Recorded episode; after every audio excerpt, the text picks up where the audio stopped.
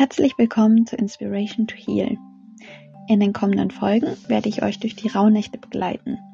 Ich habe für jeden Tag bestimmte Themen zur Selbstreflexion ausgewählt und werde euch in der Folge genug Zeit lassen, um die Fragen für euch zu beantworten. Ich empfehle dir, alles aufzuschreiben, um aus deinen Gedanken herauszukommen und aktiv etwas für dich zu tun. Meine Folgen halte ich sehr kurz, da ich finde, dass die Zeit der Rauhnächte vor allem uns selbst dienen sollte damit sich die Ruhe und Magie in uns und um uns entfalten kann. Dieses Intro, was du jetzt hörst, wird vor jeder Folge zu hören sein, da es um die generellen Fragen geht. Danach gehe ich spezifisch auf jede Rauhnacht ein. Jede Rauhnacht steht für einen neuen Monat. Die kommenden Fragen kannst du teilweise als Vorhersagen sehen für den jeweiligen Monat. Zum Beispiel die erste Frage wäre, wie ist das Wetter heute? Oft wird das Wetter, was an diesem Tag ist, in dem entsprechenden Monat ähnlich sein.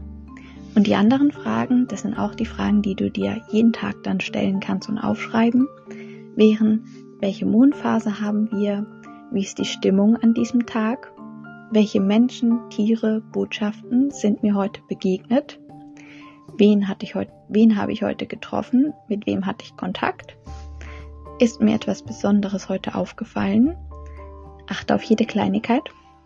Und wie habe ich mich gefühlt? Welche Gedanken kamen heute auf? Zusätzlich kannst du dich mit dem jeweiligen Element des Tages verbinden und deine Träume aufschreiben. Ich nenne zu den Themen der Rauhnacht außerdem das Sternzeichen, den Planeten, der das Sternzeichen beeinflusst, passende Steine und die Körperzonen. Die Körperzonen sind die Bereiche des Körpers, die dem Sternzeichen zugeordnet sind und gleichzeitig sind es an diesem Tag und in diesem Monat die sensibelsten Bereiche und auch für die Menschen, die von diesem Sternzeichen hauptsächlich beherrscht werden. Falls du dich mehr dafür interessierst, auf astrosieg.com kannst du dir kostenlos ein Geburtshoroskop erstellen und dann findest du heraus, welches Sternzeichen dich überwiegend beeinflusst. Das muss nämlich nicht unbedingt dein Sonnenzeichen sein, also dieses Zeichen, unter dem du geboren wurdest. So, und jetzt geht's los mit den spezifischen Fragen und den Folgen. Viel Spaß beim Hören.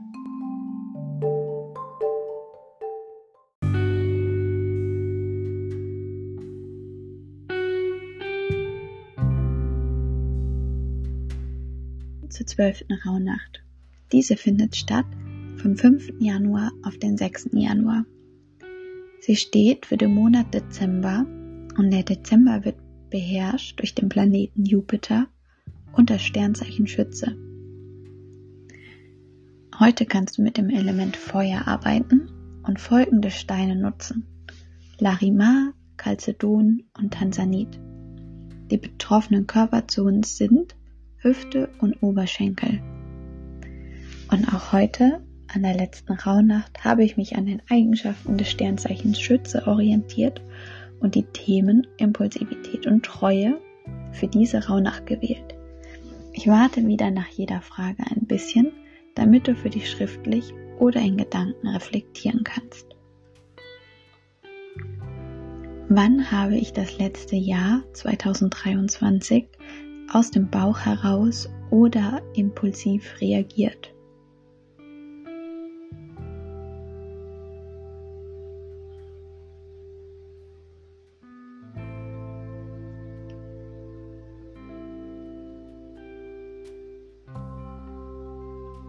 Welche Menschen aus meinem engsten Kreis kennen meine ehrliche Meinung? Und welche kennen meine ehrliche Meinung nicht?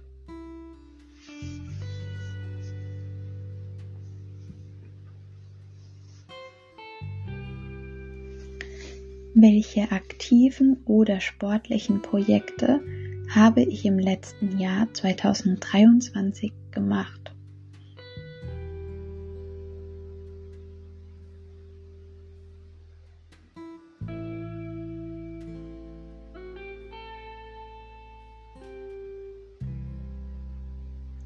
In welchen Bereichen meines Lebens fühle ich mich gerecht behandelt und in welchen nicht?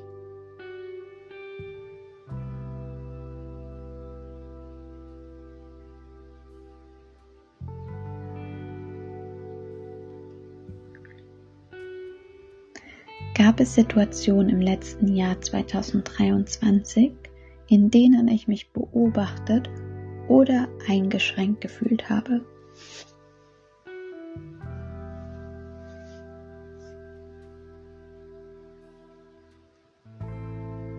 Wie ist mir im vergangenen Jahr 2023 Treue und Untreue begegnet?